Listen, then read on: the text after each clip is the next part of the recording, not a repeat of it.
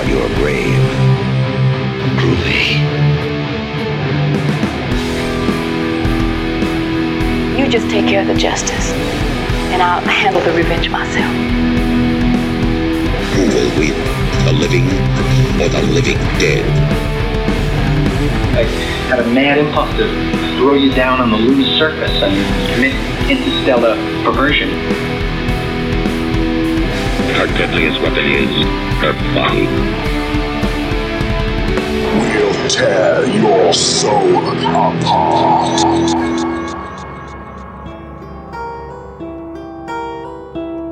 Ladies and Gentlemen, herzlich willkommen zum Art or Trash Cinema Podcast Current Cinematic Conundrums. Ich bin Ihr Host Flo und bei mir ist wiederum Martin.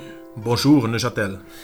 Wie ihr schon hört, äh, wir sind wieder in Neuchâtel, Episode Nummer 2 des NIF Online Programms und wie gehabt werden wir euch zuerst unsere Empfehlungen des zweiten Teils des Programms geben und dann werden wir in die Detaildiskussion einsteigen.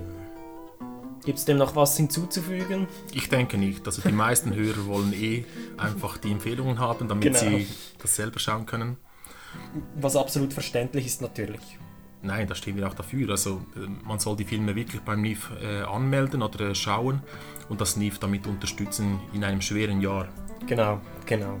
Allgemein fürs Kino ein schweres Jahr, darum glaube ich, umso cooler, wenn man hier so auf kleinem Raum viele interessante oder vielleicht auch weniger interessante Filme hat. Wir werden es jetzt gleich hören. Genau. Gut, wir schreiten fort zu den Empfehlungen. Das sind Empfehlungen, denen wir den Podcast Stamp of Approval aufdrücken. Das sind Mar äh, Empfehlungen, die von mir und von Martin beiderseits sind. Und Jan, Und Jan, genau. glauben wir. Wir hoffen es zumindest. Und sonst wird er seine Jesuiten-Freunde auf uns hetzen. Äh, auf jeden Fall. Seine schlaue Jungs. Genau. Nein, wir freuen uns auf seine Ordensbrüder. Nein, ich glaube, wir fahren fort mit den Empfehlungen. Erste Empfehlung, Martin. Das wäre Dinner in America. Mhm. Ähm, ein Film, der Punkrock in, in der Essenz ist. Eigentlich. Absolut, absolut. Ich glaube, mehr müssen wir dazu nicht sagen. Ansehen und unsere Detaildiskussion, die gleich folgt, anhören. Zweite Empfehlung ist Schlaf. Ein äh, Horrorfilm aus dem deutschen Raum, deutschsprachigen Raum. Sicherlich auch eine Empfehlung wert, weil, ja, Horror. Ja, ja. ist so die Essenz. Nein, ich glaube sicherlich ein interessanter Film, wenn man sich ähm, mehr mit der Horrorszene im deutschen Raum vertraut machen möchte, zumindest im, im kontemporären. Und ein schöner Film vor allem, sehr schön gedreht. Aber Mhm, absolut. das hört ihr ja noch. Absolut. Dann Empfehlung Nummer 3. Das ist, ähm, muss ich jetzt aufpassen, dass ich es richtig sage. Boisson 6. Was sonst Sex, genau. Das ist eine, ein Drama. Ein Dra- Komödie. Drama, Komödie, Dramedy Dramedy, genau. auf eine Art. Und äh, vor allem, es befindet sich im we weitesten Sinne im Science-Fiction-Bereich drin. Mhm, Es ist eine Zukunftsvision. Genau. Die vor dem Hintergrund einer Beziehungsgeschichte eigentlich spielt. Genau. Sehr schöner Film, ja. Ich glaube, das ist es für heute, oder? Mit den Empfehlungen. Ja, drei von fünf. Drei von schlecht, oder? Auf jeden Fall, ja, bessere Bottomline als letztes Mal, aber ich glaube, wir werden das jetzt gleich noch im Detail besprechen. Wie gesagt, die Empfehlungen, Dinner in America, wir haben äh, Boisson. Sex, Schlaf, genau, und weitere Besprechungen folgen von VFW, von Joe Begos und äh, Sea Fever. Genau. Bis gleich. Bis gleich. Eh, soy Miguel Jansó y welcome to Art or Trash.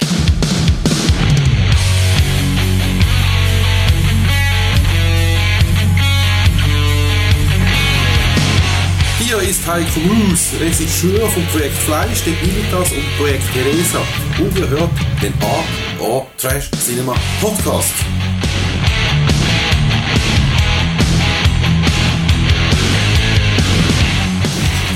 안녕하세요. 영화 악인전 The Gangster, The Cop and the Devil 어, 감독 이원태입니다. You are listening to the Art Trash Cinema Podcast.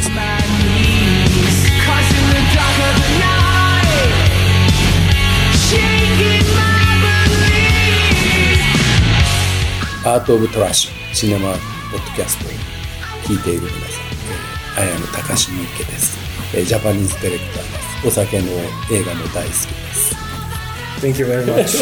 Perfect. But he said that you, he, I like uh, uh, si- uh, alcohol and. Gut, und wir sind zurück mit Dinner in America von 2020, ein ganzer Centerfilm von Adam Rehmeyer. Adam Rehmeyer, ich weiß nicht, die hartgesottenen unter uns werden den Film The Bunny Game kennen von 2010. Verboten im UK, ultra low Budget, also glaube ich im Bereich von 13.000 Dollar oder so wo so ein bisschen echte Gewalt improvisiert wurde, mit Einwilligung natürlich von äh, Rodlin Getzig, heißt, hieß die Schauspielerin, die's- die das äh, da gemacht hat. Und es ist ein ultra harter, sadistischer Film. Und ich habe mir gedacht, so, hey, was kommt da jetzt? Aber ja, es hat mich nicht vorbereiten können, für was kommt, weil es geht in eine ein bisschen andere Richtung, oder? Genau. Nein, dieser Film, äh, wie ich das schon gesagt habe, ist eigentlich Punkrock in, in seiner Essenz. Mhm. Und ähm, es handelt eigentlich mehr um eine. Ja, wie weit sollen wir erzählen? Ich denke, ich denke es ist ein bisschen schwierig. Ganz kurz vielleicht. Eben das Neve beschreibt ihn als Punk Anarchist Romance und ich glaube, das ist eine relativ treffende Beschreibung, weil es geht um einen abgefuckten Punkrock-Musiker, Mhm. der glaube ich auch noch Drogen verkauft und Drogen, ich weiß nicht, ob er Drogen zu sich nimmt auch noch, glaube ich. Ich nehme es partiell. an. Also es, es wird nicht gezeigt spezifisch, Mhm. aber äh, doch. Es wird impliziert zumindest. Ja, doch, doch, es gibt eine Szene, in der er Drogen nimmt, Mhm. explizit. Aber nein, äh, es, es geht ein bisschen um die Rebellion dieses Jungen. Genau. Simon heißt er. Mhm. Und äh, er wird auch so eingeführt. Also äh, wir starten den Film damit, dass er äh, in einer, in einer äh, Anstalt ist. Ja, ich, ich glaube, er, er bekommt da Geld über für Medikamententests. Genau, und er bekommt da zu wenig Geld und rastet da schon völlig aus. Genau. Und geht da mit einer Mitpatientin oder Mittesterin nach Hause. Mhm, genau. Weil, sie, weil er sich da von ihr Sex verspricht. Genau. Und sitzt da mit der Familie am, Am Tisch. ja, am, Abendtisch. Dinner. Ja, genau. Und dann wird's, ja, dann wird das Ganze ins, Dann sehen ins wir, Böse gezogen, oder? Ein bisschen. genau, dann sehen wir, wie, äh, ja, wie rebelliös er ist. genau. Ich glaube, was wir noch erwähnen müssen, ist, andere dass, Hauptperson, oder? genau, dass das Zentrum des Films dreht sich dann darum, dass er ein Mädchen kennenlernt, die nicht, es ist nicht ganz klar, ob sie eine geistige Behinderung hat oder ob sie ähm, so starke Medikamente nimmt, dass sie einfach etwas langsam ist. Ich glaube, das wird im Film auch nicht erklärt. Und er lernt sie dann kennen und es entwickelt sich eine Liebesgeschichte zwischen den beiden. Mhm. Und Wieso sich dies entwickelt, das seht ihr im Film. genau. Aber ähm, ja, zur Bemerkung hier, also mich hat dieser Film sehr stark an Sound of Metal erinnert, den wir äh, beim ähm, Zürich, Zürich Film, Film Festival gesehen haben. Ja. Äh, rein wegen der Musikthematik Mhm. Mhm. und auch äh, wegen dieser Bewältigung von, äh, von Schwierigkeiten und von, von Gesinnungen. Mhm. Was hat etwas, ja. Und was ich auch noch spannend fand, produced unter anderem von Ben Stiller. Ja, das habe ich auch gelesen. So, bei, bei, den, bei den Credits am Anfang steht Ben Stiller. Und, äh, aber Ben Stiller als Producer ist eigentlich ein guter Typ. Auch als Regisseur hat er einiges drauf auf dem Kasten. Ja, ja, absolut, ja. Ja, ich denke eben, wir können sagen, insgesamt zu diesem Film, eben, wir haben ihn bereits empfohlen, aber ich fand den wirklich, wirklich reizend auf eine Art und Weise. Er war in your face, aber trotzdem irgendwie hat er das Herz am rechten Fleck. Weißt Genau, du, was ich genau. meine? Also es ist äh, sehr laut und aufdringlich, aber trotzdem einfühlsam. Ja, und äh, äh, die- diese Beschäftigung mit der geistigen Krank Krankheit, äh, das, das finde ich eigentlich äh, enorm gelungen in Mhm. diesem Film. Mhm. Und es wird auch, ja, die Message kommt ein bisschen hervor, soll ich Mhm. das sagen. Mhm. Es wird als, nicht als Behinderung dargestellt, Genau. sondern ein, als eine langsame, eine Denk, langsamere Denkweise Mhm. Genau. vorgewiesen. Genau, und ich, ich glaube allgemein, es ist nicht nur das, dass man sich mit diesem Thema der geistigen Behinderung auseinandersetzt, sondern es ist eben auch das Thema allgemein der Außenseiter in der amerikanischen Kultur. Korrekt, korrekt. Und Diese Verbindung. dieses Streamlining, oder, dass wir, wo jeder, der nicht einer bestimmten Norm entspricht, einfach ein Outcast ist. Und diese beiden Outcasts finden sich dann und daraus entsteht etwas Wunderschönes. In welcher Zeit spielt dieser Film eigentlich? Das ist in der Vergangenheit, weil die, die Fernseher sind da so Kastenfernseher. Ja, könnte so 90er, 90er Jahre, oder 90er, so, Anfang ja. 90er Jahre könnte es sein, oder? Auch auch wegen gesagt. den Anzügen dieser, dieser Athleten. Weißt du, die 90er Punk-Ästhetik vielleicht, Mhm. das könnte Sinn machen, ja. Ähm, was ich auch noch lustig fand, eben der Film heißt Dinner in America, wir haben so das wiederholte Thema des Abendessens als Zentrum der Bigotterie in Amerika, so ein bisschen. so habe ich das aufgefasst. Aber es funktioniert wirklich gut, weil die Dialoge sind sehr witzig, sind gut geschrieben und eben gerade bei diesen Abendessensszenen, zum Beispiel Spoiler-Alarm, die äh, Adoptions... Die Adoptionsaufdeckung war wunderschön. Ja, nein, generell trifft es relativ gut, diese, diese, dieser Simon als, äh, als Aufrütter. Äh, Mhm. als, als Aufrütter dieser, dieser Abendessen-Szenen. Mhm. Und äh, trotzdem seinen Weg zu sehen, woher kommt er, Ja, ja. wohin geht er, oder? Und äh, Mhm. es, ist wirklich, der, der Kreis wurde sehr gut geschlossen Mhm. schlussendlich, ohne hier weiter zu, zu spoilern. Mhm, absolut. Was ich finde, eben der, der Film strebt ja schon offensichtlich ein bisschen eine subversive Gesellschaftskritik an. Und dafür mangelt es mir ein bisschen an Substanz in diesem Bereich, weil man sieht, er möchte das offensichtlich, macht es subtil, aber ähm, der Film, der Fokus des Films liegt nicht, nicht darauf, sondern er liegt auf der Beziehung und das funktioniert wunderbar. Genau. Aber äh, für mich lässt es, und das ist Kritik auf sehr hohem Niveau, möchte ich anmerken, lässt, für mich lässt es den Film nicht ganz vollkommen erscheinen, weil, weil es mir an, den, an diesem Kritikaspekt, dort mangelt es mir wirklich an Substanz. Es ist nicht genug da. Ich glaube nicht, dass, also ich habe das nicht so gesehen. Ich, ich habe diese Subversivität nicht festgestellt. Mhm. Ich habe, habe mir gedacht, dass es dies, diese sozialen Normen, gegen die gekämpft wird oder gegen die rebelliert wird, wird oder dieses äh, Elternhaus, das Mhm. äh, so strenge hierarchische Normen hat, Mhm. das, das existiert ja heute in der westlichen Welt, glaube ich, nicht mehr. Dementsprechend ist es vielleicht äh, out of context nicht so stark. Aber es, äh, ja, der Film macht sich lustig darüber, habe ich gefunden. Es wird immer so fokussiert und es hat wirklich komödiantische Momente an diesen äh, Abendessenszenen und Mhm. auch an den äh, anderen polemischen Mhm. äh, Situationen, in, in einem Laden zum Beispiel, Mhm. wie da mit, äh, mit den Verkäufern umgegangen wird. Ja, genau, Das, ja. das hat gut funktioniert. Also ich Mhm. denke nicht, dass es für mich äh, wirklich eine Subversion der ge geltenden Gesellschaftsordnung äh, hat darstellen sollen. Ich glaube eben schon, weil äh, klar, oder es ist wahrscheinlich nicht mehr so weit verbreitet, wie es vielleicht in den 90er war, aber eben wir sprechen von Amerika. Und Amerika, das konservative Bible Belt Amerika, glaube ich, ist noch absolut in so einem, Mhm. in so einem Groove drin. Und ja, aber ich bin, ich bin auf deiner Seite natürlich. Das, das Lustigmachen ist absolut, da, da der Fokus liegt eigentlich eh- eher auf dem Lustigmachen, das ist schon so.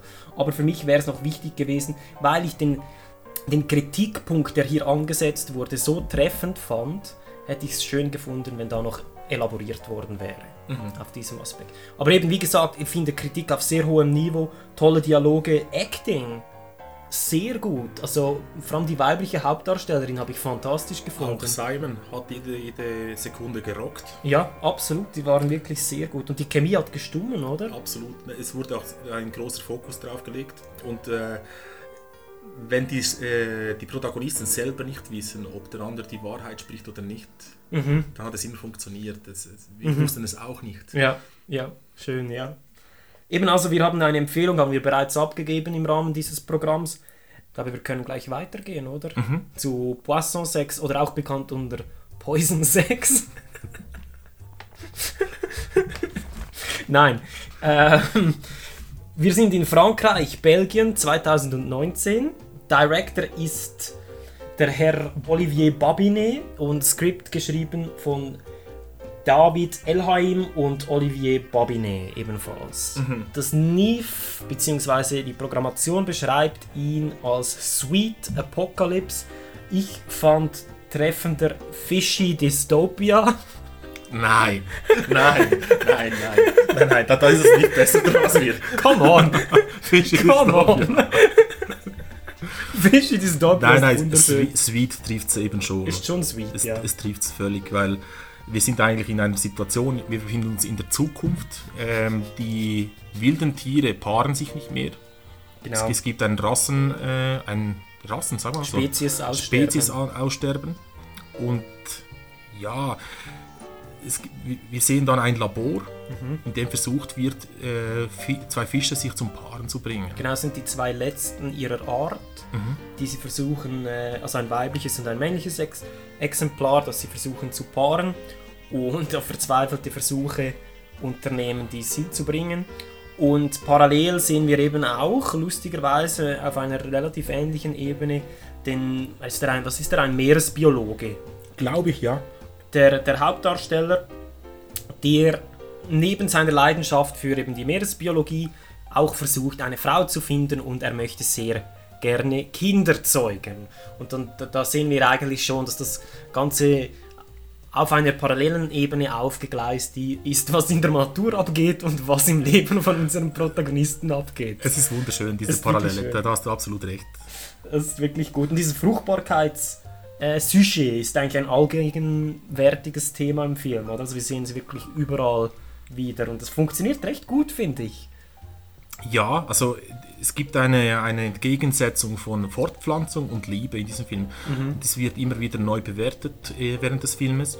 Und äh, ja, also ich, wenn ich den Film zusammenfassen müsste, es ist ein Film, der Wärme in sich, in eine, in eine sich immer äh, schneller posthumanisierende Gesellschaft bringen möchte. Sehr schön, ja. Nein, also es wirklich posthumanisierend heißt für mich, dass, äh, dass es immer technologischer wird, Mhm. dass ähm, ja, wie- das äh, Cronenberg sagen würde, das Fleisch abgesetzt werden Mhm. sollte und alles nur noch auf Fakten und auf Zahlen basieren. Überpragmatisch Genau. eigentlich, ja. Da wird das Gefühl ausgelassen. Das, das wird in diesem Film ein bisschen entgegen, ja, Ja. entgegengewirkt. Es ist schön, dass du das so sagst, weil ich finde, es gibt eine Szene, die das Ganze perfekt äh, aufzeigt. Und auch die ist parallel äh, mit, mit zwei Szenen. Ja, ja, ja, genau. Wie soll sie nennen? Äh, Spoiler Alert. Die wunderbare Masturbationsszene. also so eiskalt und einfach völlig, ja, halt einfach überpragmatisch und, und irgendwie von jeglicher menschlichen Wärme entfernt, oder? Genau, und dort Zweckgerichtet. Und da, dort haben wir, also wir haben jetzt das, das Spoiler ausgesprochen, da gibt es eben die parallele Szene eigentlich, in dem einer der, be- der beiden Fische den anderen Fisch isst. Genau, ja. ist auch wunderschön. Nein, das ist für mich ein Film, der extrem gut aufgeht, finde ich. Er hat einen trockenen, äh, zynischen Humor und hat mit mir relativ gut resoniert, eigentlich. Also nicht, ja, das das, ist vielleicht hast. der negative Punkt, der einzige negative Punkt, den ich hier aussprechen möchte. Er ist sehr französisch. Sehr französisch im Humor, gestört. französisch im Dialogrhythmus. Und Mhm. wenn Leute äh, diese Art von Filmen nicht mögen, dann, dann wird ihnen diesen, dieser Film auch nicht gefallen. Mhm, mhm. Ja, das, das kann man so sagen, glaube ich. Ja, eben, es ist halt wieder der Humor, oder? Der Humor ist immer eine sehr, ist eine Gratwanderung, oder? Und immer, die Subjektivität ist immer sehr, sehr präsent in, in der Humorfrage, glaube ich. Für mich hat es sehr gut funktioniert, muss ich sagen. Aber was du sagst, ist natürlich völlig richtig. Also ich spreche nicht nur über den Humor, auch die Dialoge generell. Ja, ja. Es ist, äh, Ja, auch die Charaktere, Also absolut. beispielsweise, was haben wir letztes Mal gesehen? Äh, La Vérité Mhm. mit äh, Frau Deneuve. Mhm. Das, ist, äh, das ist ein ähnlicher Film. Also man, man spürt die französische Mhm. Tonalität absolut heraus. Und das, das liegt einigen Leuten nicht. Mir gefällt es persönlich, Mhm. aber wenn, es gibt wirklich Leute, die, die solche Filme nicht mögen und Mhm. für diese ist dieser Film auch nicht geeignet. Mhm. Aber trotzdem von unserer Seite sicher eine, eine herzliche Empfehlung. Und es ist wirklich Absolut, ja. ein Film, der, der äh, auch einem das Herz erwärmen lässt. Absolut, ja. Ich habe nur einen einzigen negativen Punkt noch, den ich noch aussprechen Mhm. möchte. Das CGI zwischendurch. Es hat so CGI-Momente, so eine Drohne oder das, den, den, äh, diesen Roboterfisch hat es auch einen CGI-Moment. Das hat mich ein bisschen irritiert und rausgehauen. Ich fand es nicht nötig. Mich nicht. Also, Hat meine Immersion ein bisschen ruiniert. Also nicht ruiniert, das ist übertrieben gesagt. es ist mir einfach bewusst gewo geworden, hey, wir schauen einen Film. Nein, nein, also mich, mich hat das null gestört. Okay. Ich habe es gut gefunden, dass, es, dass äh, die Science-Fiction-Elemente ein bisschen mit dem betont werden. Aber hat es das gebraucht, wirklich? Ich es, es soll nicht. nie vergessen werden während dem Film, dass wir uns in einer Zukunft befinden. Ja, ja. Und wenn du, wenn du zu sehr den Fo- den Fokus auf das Fortpflanzen und auf die Liebe setzt, Mhm. dann könnte das verloren gehen. Und das Setting ist, äh, ja, das- das Markenzeichen dieses Filmes auch. Mhm. Ja, ja, das kann man sagen. Ich, ich, hab, ich, da, ich denke, dass es vielleicht gereicht hätte, wenn wir einfach das im Kontext von diesem Labor gezeigt hätten. Da wird es ja wie klar. Sind alle Tiere sind am Aussterben, aber da kann man sich sicher darüber streiten. Du sagst das jetzt natürlich als Sci- Science-Fiction-Liebhaber. Natürlich, natürlich. Nein, aber es ist absolut, also ich verstehe deinen Punkt auch. Also ich glaube, aber das ist auch etwas, wo man sich darüber streiten kann, würde ich behaupten, ob jetzt das... Aber wie gesagt, ich, ich habe den Film enorm gern geschaut. Ich auch, Und, auf jeden äh, Fall, ja. Ich habe an den Stellen gelacht, an denen, an denen gelacht werden sollte. Und das ist bemerkenswert. Äh, Mhm. Oft gibt es ja Filme, an denen wir ja mittendrin lachen. Genau. Das ganze Publikum eigentlich still ist. Das ist eigentlich nicht gut. Das ist kein gutes Zeichen, nein. Lachen über den Film anstatt mit dem Genau, Film, genau. oder? Das ist äh, suboptimal. Aber eben, wie gesagt, Empfehlung haben wir schon ausgesprochen und damit können wir auch weitergehen.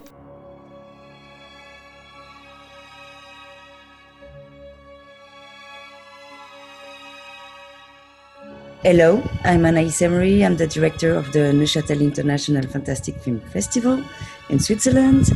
And uh, you are listening to Art or Trash Cinema podcast. Hello, hello.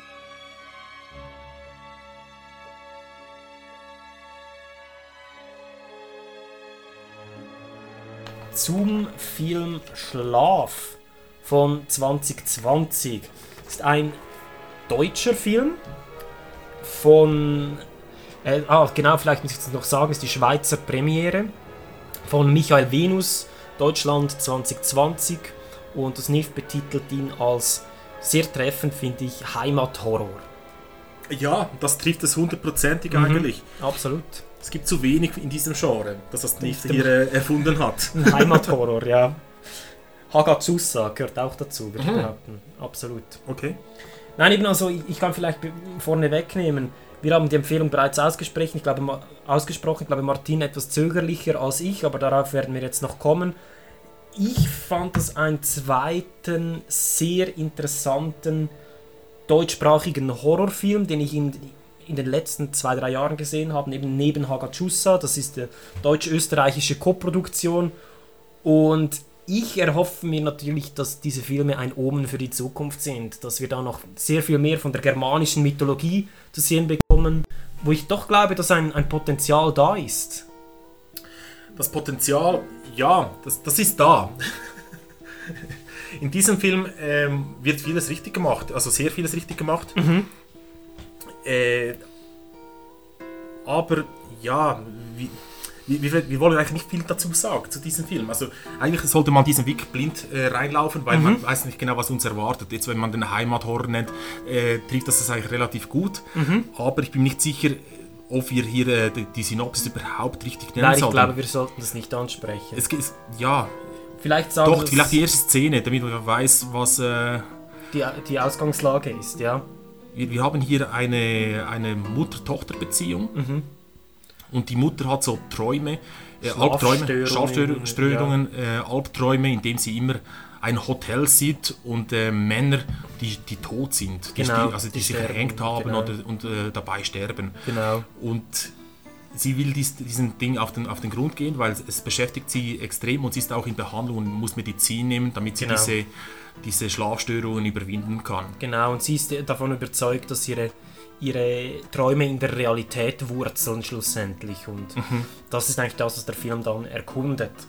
Genau, und ich glaube, mehr sagen wir nicht dazu, aber vielleicht, was ich noch sagen möchte, wir haben einen Moment, wo wir schon in einem fast klassischen Horror-Setting sind. Das eine Figur kommt in einem relativ leeren Ort an. Wir haben seltsame Gestalten in einer Bar, die bei der Ankunft der Protagonistin verstummen. Ja, also wer heißt das? Äh, American Werewolf in London lässt da grüßen. Ja, absolut. Also ich, ich war schon fast im Universal-Bereich wieder, habe ich mich gefühlt. Und das, das hat mir Spaß gemacht. Hat mir wirklich Spaß gemacht. Und ähm, allgemein, all, es hat einige Szenen, wo mich der Horror gepackt hat.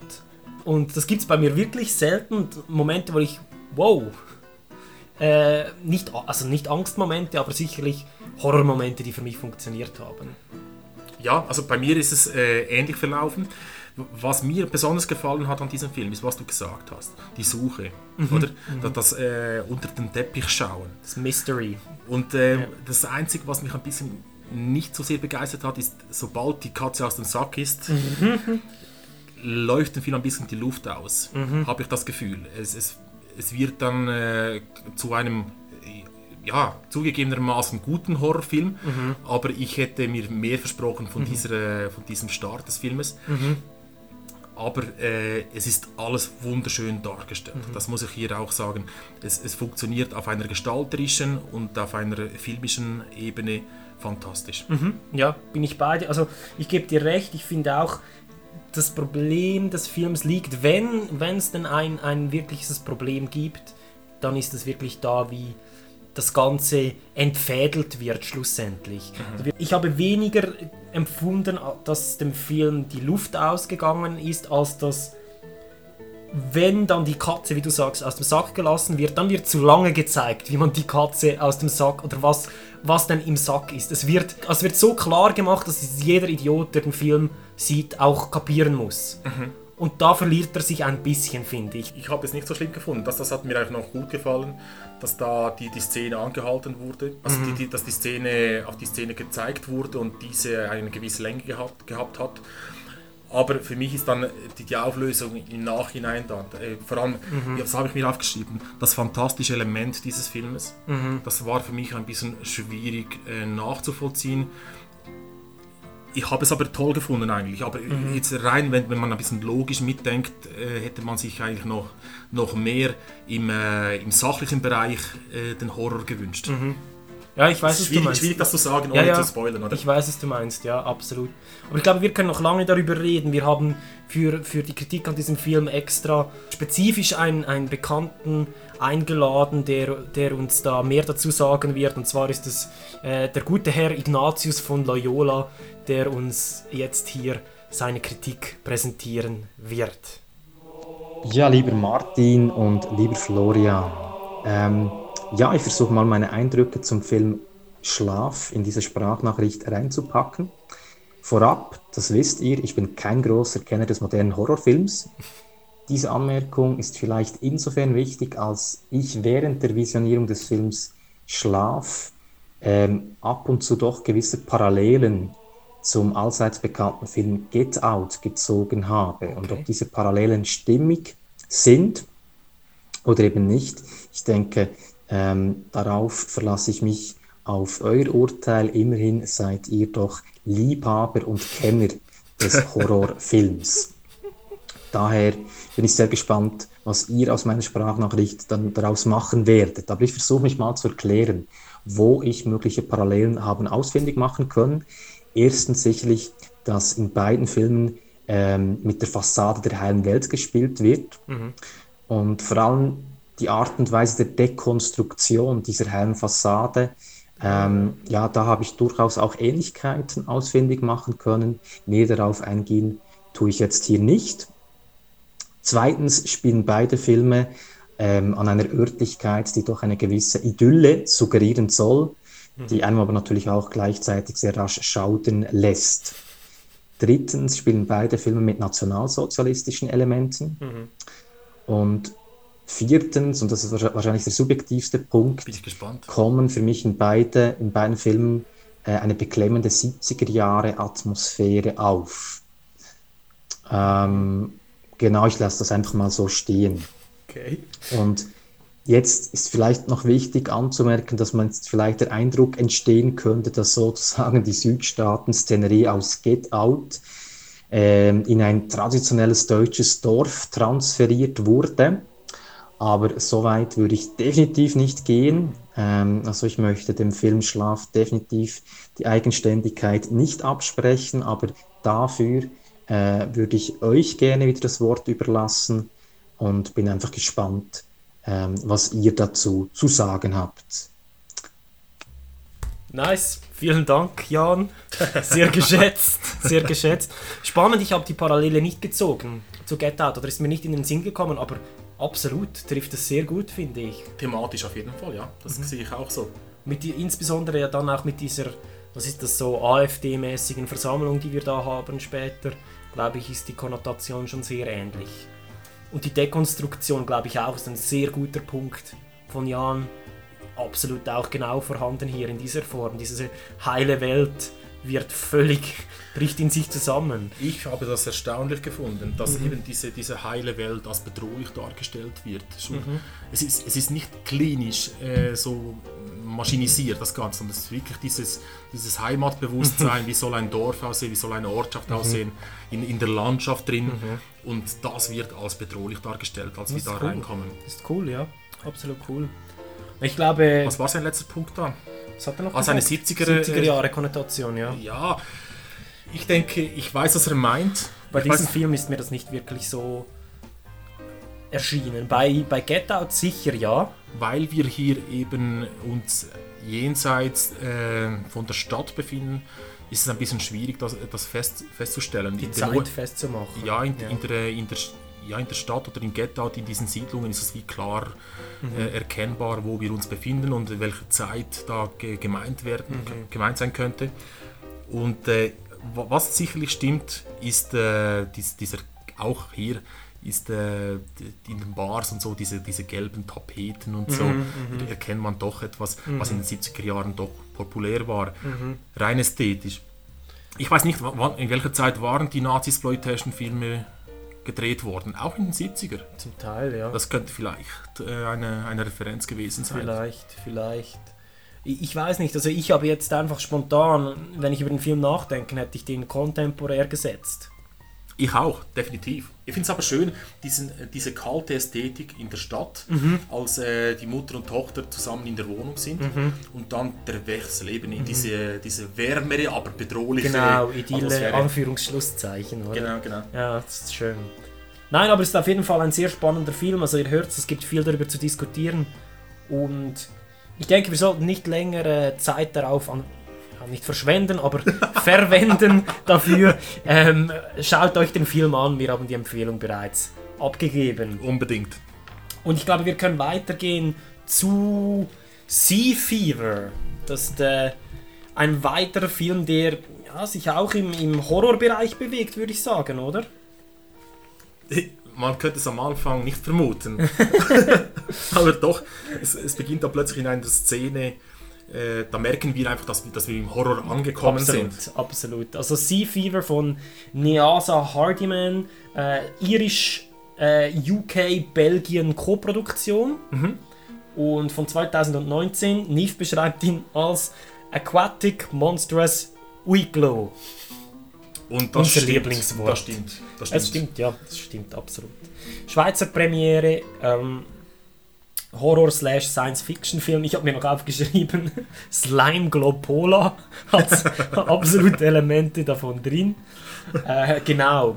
Also was haben wir? Wir haben einen Film, der in Irland, glaube ich, spielt. Ist im ländlichen Irland. Vom wo- Akzent her würde es passen. Ja. Genau, wo eine Studentin, ebenfalls eine Meeresbiologin, glaube ich, oder etwas in der Art, die mit einem Fischerboot mitgeht auf einen Trip, um dort Anomalien festzustellen im, im Fischfang. Ja. Das ist eigentlich die Prämisse. Es wird auch established, oder nehmen wir das äh, angefügt oder gezeigt, dass sie nicht viele Freunde hat und dass sie äh, so eine typische Laborratte, Genau, ein Soziopathie be be besitzt. Oder? Genau, es ist ein introvertierter Mensch. Oder? Und der, äh, der Professor sagt, äh, sie soll unbedingt dazu schauen, also, dass, sie, dass sie Freunde gewinnt, Mhm, oder? genau. Wenn sie diesen, äh, diesen Trip macht, diesen. Ja, Ja, genau. Und dann, dann auf der Bootsreise geht dann plötzlich einiges schief, als sie plötzlich mit ja, einer Anomalie konfrontiert werden. Hey, das ist eine Bombe, diese Szene, Ja. diese Introduction. Genau. Diese Einführung ist fantastisch. Ich glaube, wir sollten dem aber nicht mehr wegnehmen, also nicht mehr vom Plot vorwegnehmen. Das äh, überlassen wir dann den Leuten selbst, auch wenn wir hier keine explizite Empfehlung ausgesprochen haben. Interessanterweise, eben, wir, wir haben das schon bei Breaking Surface gesagt, wir mögen den Unterwasser-Horror. Das ist unser Ding. Oder wasserkonnotierte Horrorfilme, Abyss etc. Ich habe eine Schwäche dafür zumindest, ja. Ich auch, ja, absolut. Ähm, aber es gibt hier doch leider einige Probleme, glaube ich. Ja, vielleicht, ja, Probleme, wo würdest du diese feststellen? Es gibt für mich ein ganz großes Grundsatzproblem. Und zwar haben wir sehr viele Charaktere und der Film führt diese nicht genügend ein und erzählt uns nicht genügend über diese Charaktere. Und schlussendlich möchte er im dritten Akt, dass wir ähm, das Überleben eines Charakters neben der Protagonistin sehr wichtig finden. Das muss wichtig sein für uns. Und der Film nimmt sich aber nicht genügend Zeit, dies wichtig zu machen für uns. Und genau am Schluss ist es dann eben der zentrale Aufhänger eigentlich des dritten Akts. Und der, der dritte Akt will von dieser Spannung leben. Oder dass wir hoffen, dass diese Person überlebt. Und die Spannung ist nicht da, weil wir, weil wir es nicht für wichtig empfinden. Mhm, ich glaube, das ist für mich das Grundsatzproblem des Films, ja. Ja, also für mich hat der, der Film versucht, etwas zu, zu, zu erstellen. Und das ist zwar diese, diese latente Soziopathie der Protagonistin als Mhm. äh, Labormensch, äh, die plötzlich in eine Umgebung gesetzt wird mit äh, von Impulsen definierten Menschen Ja. auf dem Fischerboot. Oder? Da, Mhm. da muss man schnell reagieren, da muss man auf, äh, auf, das, auf das Wetter, das unvorhersehbar ist, eigentlich äh, schnell reagieren können. Mhm. Und äh, sie kommt da mit, ihrer, mit ihren knallharten Fakten und Mhm. äh, mit, mit, Genau. der, mit ihren Zahlen und mit ihrer Expertise, die sehr Genau. fachlich ist. Ja, ja. Und das Thema des Filmes war meiner Ansicht nach, ob diese Entwicklung ähm, von der Soziopathie zu einer Empathie von unserer Seite findet. oder? Ja. Wenn sie plötzlich äh, notwendig wird für das Überleben der, der Bootscrew. Mhm. Und äh, das soll nicht geschehen über das Charisma der Schauspielerin. Das ist ja nicht vorhanden. Das spielt sie, glaube Mhm. ich, absichtlich so, behaupte ich jetzt mal. Sondern weil wir mit ihrer Methodik einverstanden sind. Über ihren Pragmatismus. Genau, ja. wie, wie sie mit der Situation umgeht Mhm. und eigentlich die, die, das Ruder in die Hand nehmen müsste. Genau, ja, Pun not intended. Nein, absolut, du hast völlig recht, ja. Und in Bezug auf, auf den, deine Kritik, oder, äh, dass die Charaktere nicht ausgearbeitet worden sind, das könnte darauf hindeuten, dass die, dass die Regisseurin hier etwas versucht hat, was nicht gelungen ist. Und das könnte ein Hochseeslasher sein. Äh, Schlussendlich bleiben nur noch äh, zwei Personen am Leben, Ja. oder? Und äh, Ja. die, die Person, die, die, wir mögen keinen von ihnen eigentlich, nicht wirklich. Und Nein. Das, ist, das spielt auch keine Rolle. Ich meine, die, die Charaktere werden bei anderen Filmen, die ähnlich funktionieren, auch nicht ausgearbeitet und wir wollen eigentlich eher sehen, wie sterben sie. Ja. Obwohl der Fehler hier, wie du gesagt hast, ist, äh, das eine funktioniert nicht und das andere auch nicht. Der Genau. Slasher, wir sehen nicht alle Tode. Genau, wir sehen nicht alle Tode und dieser Charakter für mich war da definitiv der Versuch, da eine Backstory aufzubauen. Es wird immer wieder erwähnt, ah, der hat eine Frau und sie ist schwanger und so, immer wieder, in jeder Szene, ähm, wo er irgendwie vorkommt. Und hat für mich krampfhaft danach ausgesehen, Investment auszulösen. Und es war nicht da. War Ja, für mich nicht da, leider. Das stimmt, das stimmt. Und was ich auch noch anfügen müsste, eben generell, du, ich, du, du verteidigst eigentlich den Film mit deiner These schon Mhm, fast, bisschen, oder? ja. Aber eben, ich, ich finde einfach, das Investment war nicht da. Bei, bei einem Slasher war ich, bin ich generell invested zu sehen, hey, stirb doch endlich. Dafür sind die Charaktere eben auch nicht genügend unsympathisch, weißt du, was ich meine? Es ist alles sehr vanilla. Und zu wenig Sex zum Sterben. Viel zu wenig Sex. Meine Feststellung ist nur, ja, geht dahin, dass, dass ich versuche zu verstehen, was da, äh, das, das, was ja, die Rational war Was, was ja. war die Absicht Ja, dieses ja. Filmes? Und äh, ich habe diese zwei Stränge gesehen und Mhm. bin, ja, ich behaupte mal, keiner beider, beider Stränge funktioniert wirklich. Ja, absolut. Aber wir haben noch ein Element nicht angesprochen, und zwar äh, der Killer. Ja. In diesem Film ist es ein Monster, oder? Genau, und das ist cool. Cool gemacht. Hast du auch toll gefunden? Absolut, ja, die Effekte waren super. Erster Auftritt des Monsters unglaublich äh, Eindrucksvoll. eindrucksvoll, beängstigend, cool gemacht. Aber auch hier, in diesem Monsterhandlungsstrang, haben wir ein kleines Problem. Und zwar offensichtlich inspiriert an The Thing in großen Teilen. Und zwar so, dass es schon derivativ wird. Diese Testing-Sequenz ist schon fast Also geht in den Bereich des Plagiats über, schon fast. Möchte ich jetzt hier nicht so sagen, aber es ist schon ganz klar, wo die Inspiration liegt. Ja, aber es hat eine, eine, ein Element drin, das, das trotzdem noch ähm, neu ist. Und weil wir hier Biologen haben,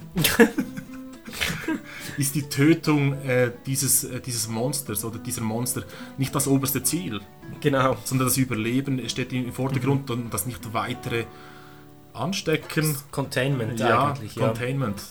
Ja, das Äh, stimmt. Also es hat schon Elemente drin, die eigentlich zu bevorzugen wären, aber eben, es hat nicht funktioniert. Wir, wir müssen das noch bestätigen. Ja, Äh. Falls sich Leute wundern, um was es geht oder wie das funktioniert, äh, ruhig schauen. Mhm. Wir können keine Empfehlung aussprechen, einfach weil, Genau. es, weil vieles eben nicht ganz klar ist. Es ist kein schlechter Film, auf keinen Fall. Es ist ein kompetenter Horrorfilm. Er ver verspricht einfach ein bisschen zu viel, finde ich, und er kann die Spannung nicht richtig festmachen, schlussendlich. Das ist ein, auch ein Problem, glaube ich. Und die Filmart hat sie dir gefallen? Durchaus, ja, durchaus. War, äh, es ist jetzt nicht das Rad neu erfunden, sicher. Ähm, in den, Al- also, würde ich sagen, in den regulären Szenen, Dialogszenen nichts Spezielles. Was immer cool war, sind die Unterwasserszenen. Habe Mhm. ich super gefunden. Wir haben da viele so Partikel und so, die vor der Kamera rum, rum äh, spicken und rumfliegen und so. Fand ich super. Monster, wie gesagt, eben auch wunderschön gefilmt, wie das, wie das passiert und so und wie das Viech auftaucht.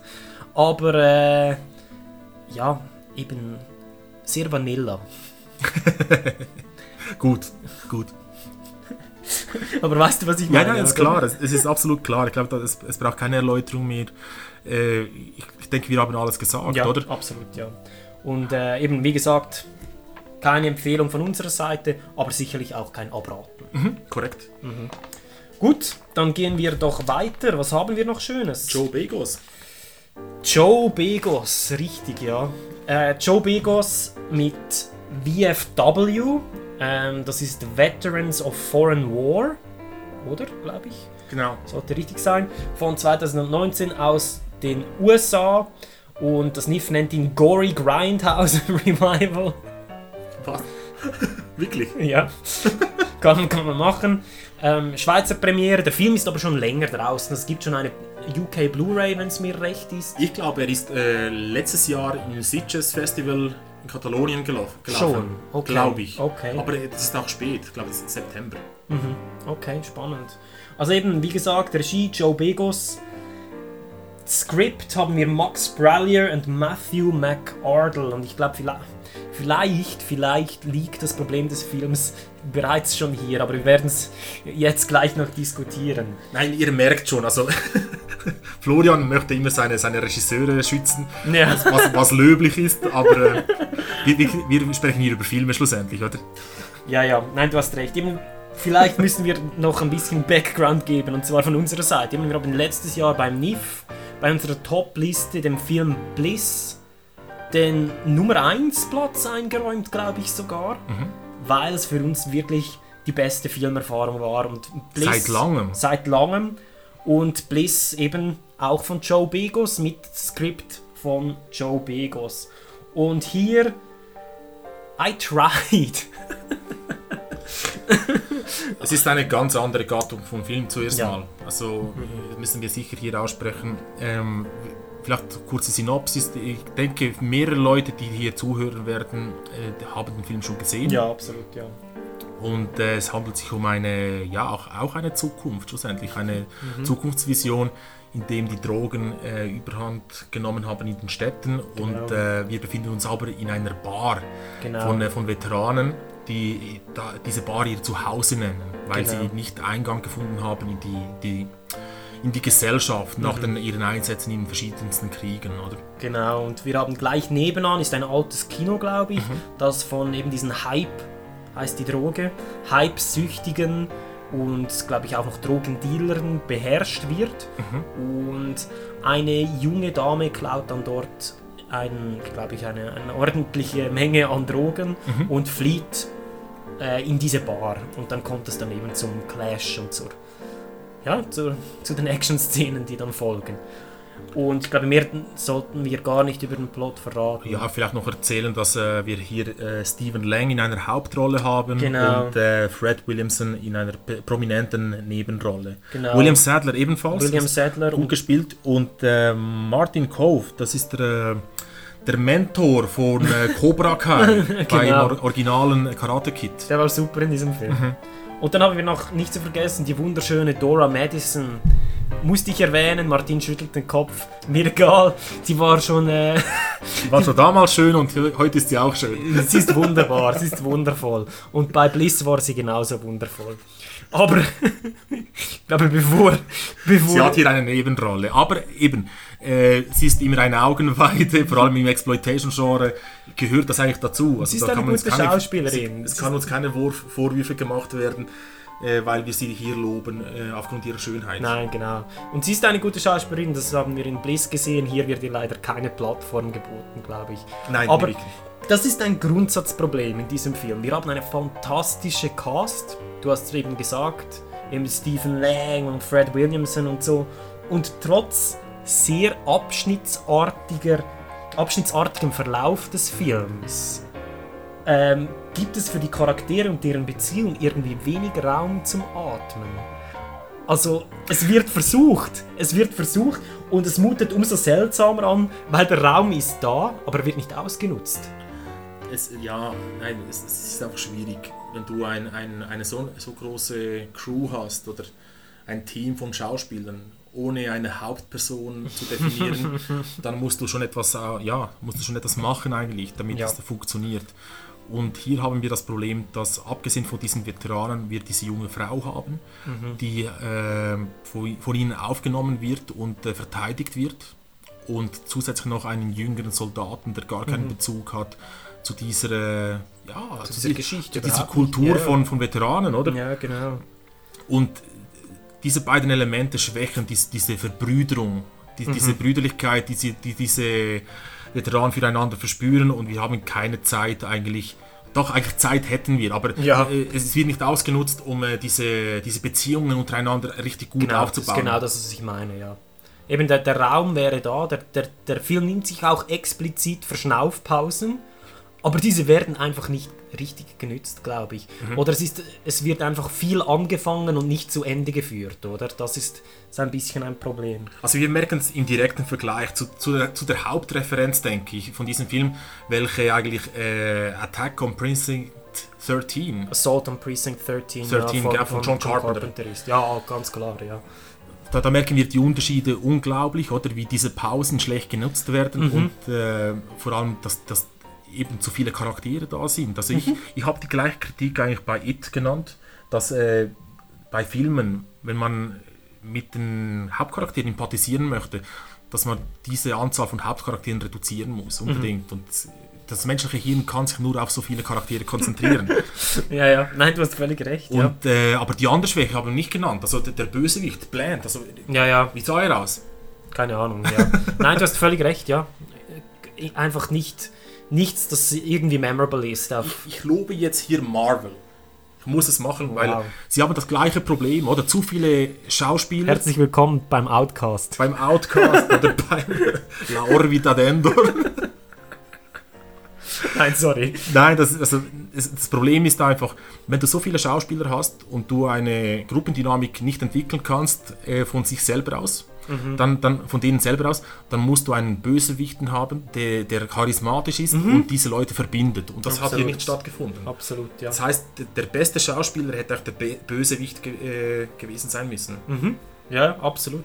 Der Cobra Kai Mann, der wäre fantastisch gewesen. Ja, aber er ist zu alt, oder? Es, Ist es, zu hat, alt, es ja, hat ja. eine junge, es, es soll ja dieser, Kon- dieser Kontrast dargestellt werden von dieser älteren Generation, die an den Kriegen Mhm. teilgenommen Mhm. haben und schlussendlich diese, diese junge Junkies, Punks. oder? Mhm. Aber du, du wirst jetzt lachen, aber sind wir ehrlich, Dora Madison hat weniger Dialog als der Bösewicht und war more memorable. Das stimmt. Und die hätte das, ich glaube, alleine hätte sie das Ding vielleicht besser geschaukelt. Wer Besser weiß. sicherlich. Ob sie es äh, tragen hätte können, weiß ich nicht. Aber äh, besser auf jeden Fall, Sicherlich da sind wir uns einig. Äh, letzter Kritikpunkt noch von meiner Seite und finde ich gliedert sich sehr gut in deinen Vergleich ein zu Assault on Precinct 13. Die Lokalisierung. Da haben wir schon off Podcast miteinander gesprochen. In diesen Under Siege Filmen, diesen, äh, ich würde sogar behaupten, geht Richtung Home Invasion Film. Da ist es wichtig, dass immer 100% klar ist, wer ist wo und warum ist Ort A sicher und beispielsweise Ort B nicht. Und diese Logik fehlt diesem Film, finde ich. Wir haben viele Gegner, die kommen, gehen wieder scheinbar willkürlich und so wellenartig und dann sieht man plötzlich wieder, ist die Bar umstellt und dann sind wieder alle weg und irgendwie hat das für mich einfach so einen Verzerreffekt auf die Logik des Settings was für mich den Genuss ein bisschen ruiniert hat, muss ich sagen. Es ist klar, du hast absolut recht. Also ich, ich kann auch einen weiteren Vergleich bringen. Also der Green Room. Sind Genau. auch die Leute eingesperrt und Genau. man weiß ganz genau, wo die Leute draußen sind. Mhm. Aber die äußeren Leute sind eben auch Charaktere.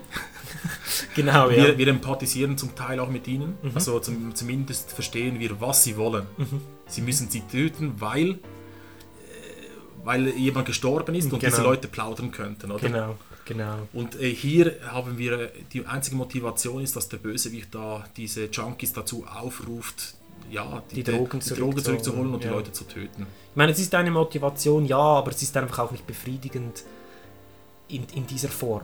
Ich Ja, wir weiß. sehen die Leute draußen, das sind alles anonyme, Genau. anonyme Zombies, mehr oder Genau, weniger. Oder? genau. Und die Bösewichte werden auch nicht eingeführt. Ich meine, bei, bei Green Room, da haben wir das Establishment von, was, wer, wer, der, der Star Trek-Mensch da, der hat den Bösewicht gespielt. Fantastisch. Patrick Stewart. Patrick Stewart, Ja, genau. Unser äh, geliebter äh, Jean-Luc Picard. genau, fantastisch eben. Und das, das ist hier leider eben nicht der Fall. Eben, ihr hört es mit, mit schwerem Herzen. Nein, also wir, wir haben jetzt nur Schlechtes erwähnt. Äh, es ist aber Ja. auch schwierig, äh, hier gute Sachen hervorzuheben. Der Film ist nicht katastrophal. Ist er nicht, oder? Nein, ist er nicht. Der Gore ist cool. Äh, auch, auch, Die Lichteffekte sind cool. Finde ich auch, ja. Die Cast ist Die Kostüme sind cool. Cool, die Kostüme sind cool, genau.